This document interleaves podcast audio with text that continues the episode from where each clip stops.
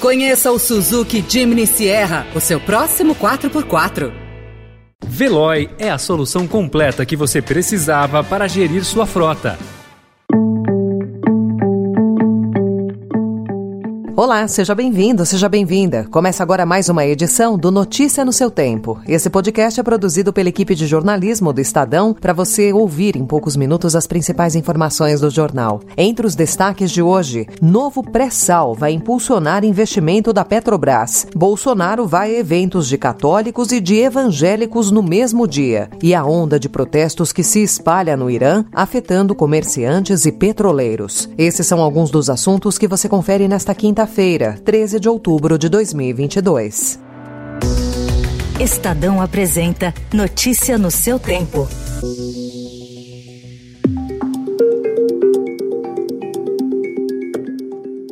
O Plano Estratégico 2023-2027 da Petrobras, previsto para ser divulgado em novembro, deverá ser mais encorpado do que o anterior. A previsão é de investimentos para exploração da margem equatorial, região do litoral brasileiro entre o Amapá e o Rio Grande do Norte, uma área vista como possível novo pré-sal. O plano, que ainda não tem um valor fechado, também deve contemplar a modernização de refinarias e dar atenção à energia limpa. A Petrobras planeja adaptar refinarias para a produção de biocombustíveis de alto valor agregado, como bioquerosene de aviação, e reforçar investimentos em estudos para projetos em energia eólica offshore destinada à produção de hidrogênio verde. 68 bilhões de dólares foi o valor do plano de investimentos 2022-2026 da Petrobras. Para o período 2023-2027, o montante deve subir, mas não foi fechado. A Organização dos Países Exportadores de Petróleo cortou suas projeções para o crescimento da demanda mundial para o produto. A perspectiva de um crescimento mais baixo que o esperado, tanto para esse ano quanto para 2023, acabou derrubando as cotações do petróleo. O petróleo WTI fechou em baixa de 2,33%, enquanto o óleo Brent recuou 1,95%.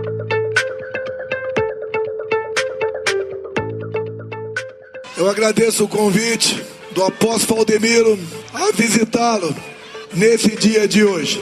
Eu tenho conversado muito com ele. Em busca do voto religioso, o presidente Jair Bolsonaro mirou ontem católicos e evangélicos. O candidato à reeleição pelo PL celebrou o dia de Nossa Senhora Aparecida e inaugurou um templo da Igreja Mundial do Poder de Deus, em Belo Horizonte. Entre aplausos e vaias, a participação do chefe do Executivo Federal nos eventos do Santuário Nacional em Aparecida foi alvo de recados de autoridades da Igreja Católica. O arcebispo de Aparecida, Dom Orlando Brandes, afirmou que o país precisa vencer o dragão do ódio, que faz tanto mal, e o dragão da mentira, que não é de Deus. Temos muitos dragões que ela vai vencer. O dragão que é o tentador, o dragão que já foi vencido a pandemia, mas temos o dragão do ódio que faz tanto mal. E o dragão da mentira, e a mentira não é de Deus, é do maligno.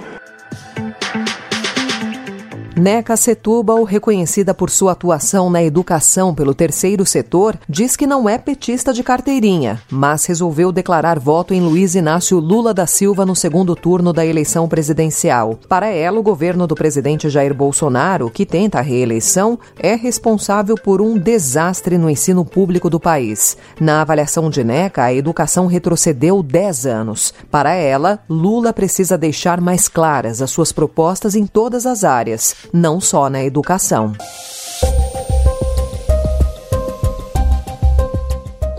O Estadão também destaca hoje o atraso do plano da Prefeitura de São Paulo de enterrar a fiação elétrica nas ruas. Até agora, só um quarto do previsto foi concluído. A Prefeitura previa a adaptação de 65 quilômetros de ruas até 2018, mas adiou a conclusão para 2024. O trabalho é executado pela Enel e por empresas de telefonia, que apontam desafios logísticos.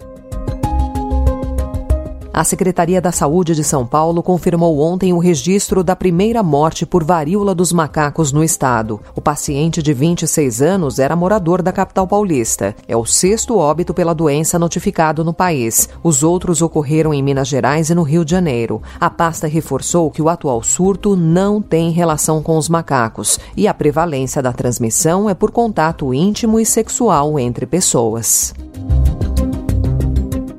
Estudo realizado a cada dois anos pela WWF em parceria com a Sociedade Zoológica de Londres, que foi divulgado na quarta-feira, mostra que entre 1970 e 2018 o planeta perdeu 69% da abundância relativa de populações de vida selvagem monitoradas em todo o mundo. Trata-se de uma dupla emergência que coloca em risco o futuro dos seres humanos, a perda de biodiversidade e as mudanças climáticas. Em dezembro, o Canadá receberá a 15ª Conferência da Biodiversidade e a expectativa é de que surja um novo marco global.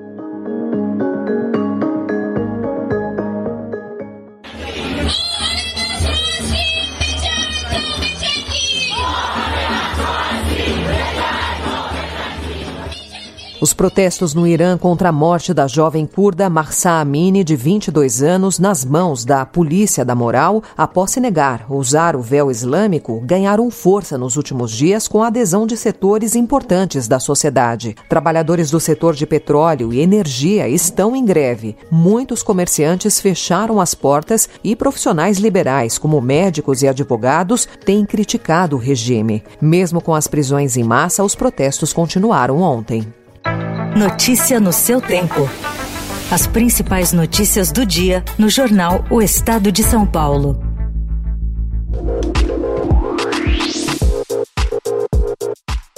E para encerrar, a Copa do Mundo do Catar. A FIFA vai distribuir 209 milhões de dólares aos clubes que cederem jogadores para o torneio, que começa no dia 20 de novembro. O valor é o mesmo do Mundial da Rússia, em 2018. De acordo com a entidade, cada time vai receber aproximadamente 10 mil dólares a cada dia que seus jogadores estiverem a serviço da seleção de seu país. No Brasil sempre houve muita chiadeira por parte dos clubes e dessa forma a FIFA minimiza um pouco essa questão No Catar, a estreia do Brasil será no dia 24 de novembro, às 4 horas da tarde, contra os sérvios.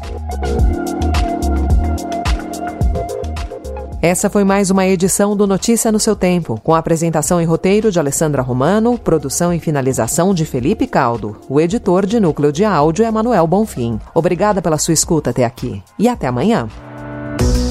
Você ouviu Notícia no seu Tempo. Conheça o Suzuki Jimny Sierra, o seu próximo 4x4.